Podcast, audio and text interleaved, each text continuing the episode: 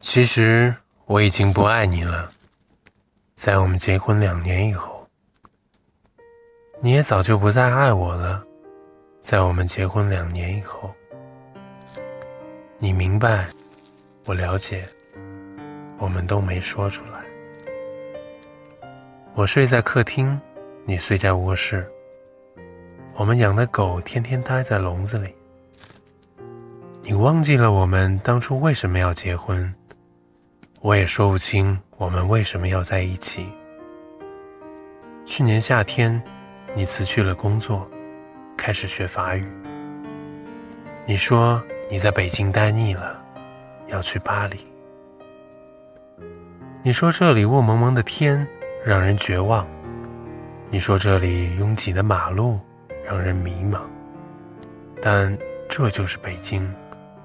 待在这里，你偏偏想离开它。但当离开以后，就会迫不及待想回来。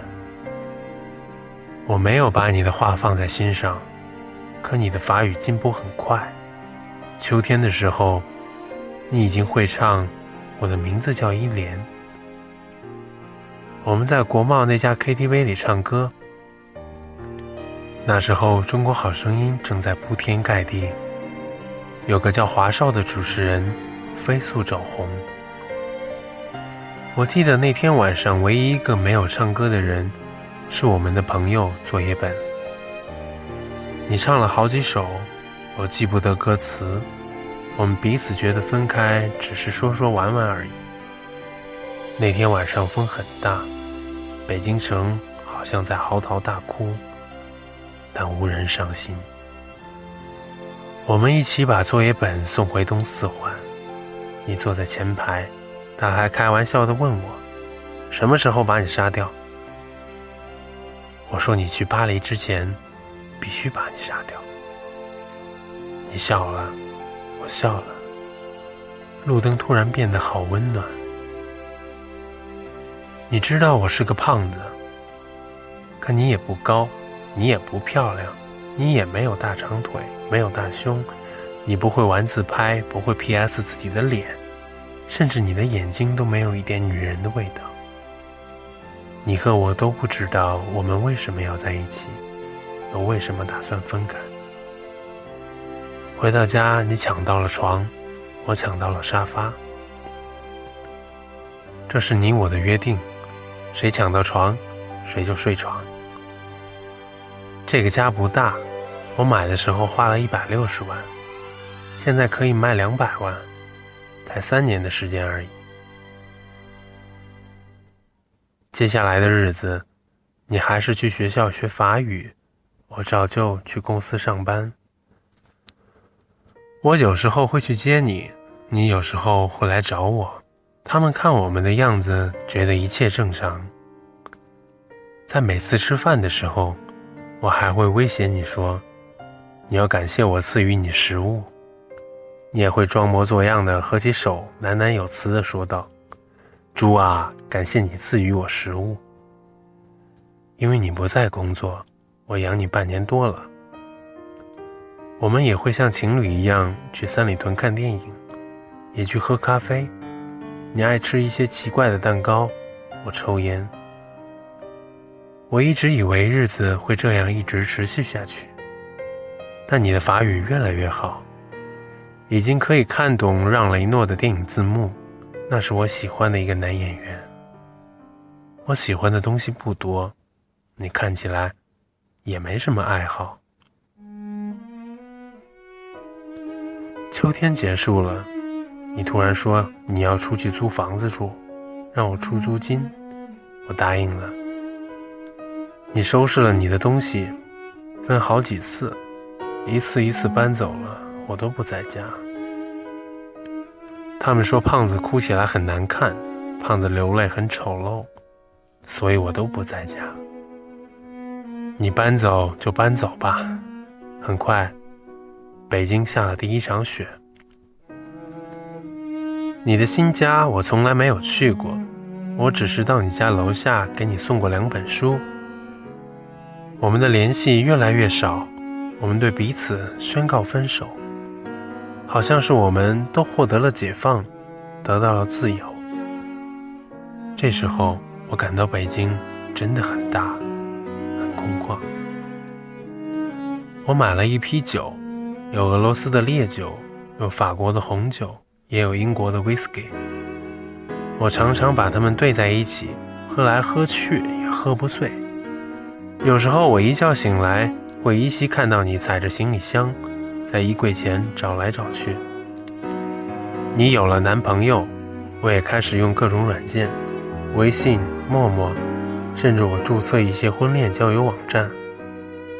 我开始打扮自己，我穿起靴子、风衣、围巾，我买了各种大牌腰带，H 字母的、G 字母的、Z 字母的，我都有。我也学着他们的样子，鼻子上架起一副无片的黑色镜框，作业本嘲笑我说越来越像一个港怂了。北京下第二场雪的时候吧，我找到了女朋友，皮肤白净，大长腿，脾气泼辣，有翘臀，她甩开你十条街。从这以后，我们彼此不再有联系，我懒得理你。我从朋友那里得知你的法语考试通过了，你的法国大学也寄来了通知书，你的签证也过了。我从来都不相信这些是真的，直到你回家取走最后一件行李。那天刮着大风，作业本这二逼终于突破了他的人生，出国并且从国外安全回来。他洋洋自得地跟我说着奇闻怪事，我一句都没听进去。我跟他说：“你就要去巴黎了，来见最后一面吧。”我们三个人一起去三里屯吃饭，一家川菜馆，辣得我难受。你吃的很开心，我吃了三口，再也吃不下去。我看着你们两个人吃的杯盘狼藉，一个劲儿的抽烟，假装我很忙的样子，不停的看手机。三里屯广场上大概有上千人在走来走去，我跟你也经常在这里走来走去。我们一起去过的影碟店已经关了门，我们吃过多次的麻辣烫，如今也冷冷清清。我们去过无数次的苹果店，却照样人满为患。你说你给我买个硬盘吧，我要用来拷电影。我去给你买了最贵的，一千五百块。你说把你的录音机给我吧，我给了你。你说。把你的相机给我吧，我给了你。你说把你的墨镜给我吧，我给了你。你要什么我都给你。我不知道我为什么这样慷慨，我好像巴不得你将我的一切都拿去。第二天你跟我回了老家，我爸给了你一叠钱。走出家门，你很自觉地把钱装到我的口袋里。我妈给你的金表。你也悄悄放进我的包里。我说离婚手续怎么办？你说把协议寄到巴黎，签字寄回来。我知道，你和我都受不了到民政局那种刺激。终于，你我在没有作业本在场的情况下，我们吃了最后一顿饭。红酒对撞，两年已逝，你我相视无话。你感谢我这两年对你还算不错，我假装祝你一路顺风，说过去的都过去了，愿你有新的开始。我到此时才明白，原来电影里那些感人的离别镜头都是假的，什么抱头痛哭、诉说衷肠，在现实里都是不存在的。我以为我不会觉得难过，直到这顿饭吃完，我突然发现。你我都没有动筷子，我只是不停地问你：房子租好了没有？学校安排好了没有？带好药物没有？手机、相机、录音机充满电没有？护照、机票放好没有？我问的都是这些话。你说我唧唧歪歪、絮絮叨叨，不像前任老公，却像前任老爸。你看，我从来就没有说过一句挽留你的话。我们竟然也都没有挽留过彼此。照样是我买单。我在心里说，这是我最后一次为你买单了，这也是你跟我吃的最后一顿饭。第二天我没有送你去机场，我知道送你去的那个人不应该是我。我还是去了机场，我躲在 T 三的一个角落，我想着再多看你一眼。你长得不漂亮，你没有大长腿，你没有大胸，你皮肤不白，你个子很矮，可我就想再看你一眼。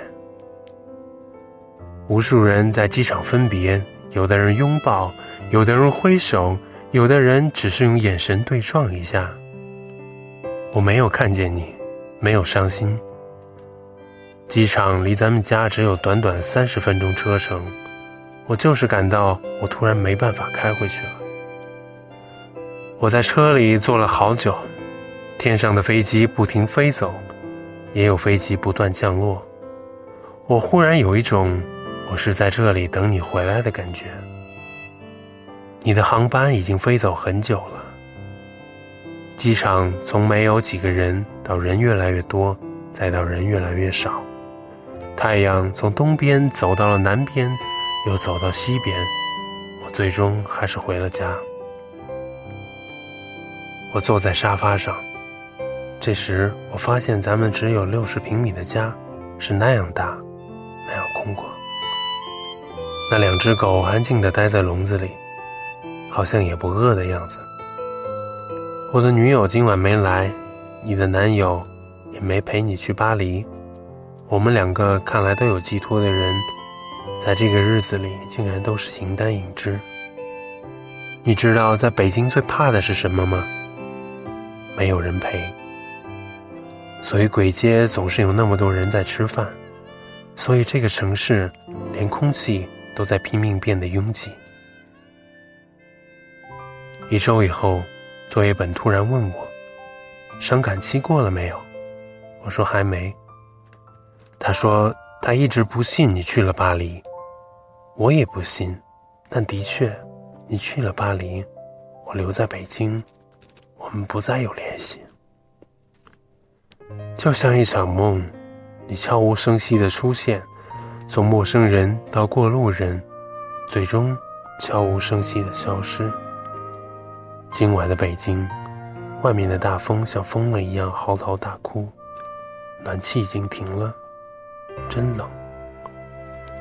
我永远不会为你而哭，也不会掉眼泪。他们说胖子哭起来很难看，掉起泪来很丑陋。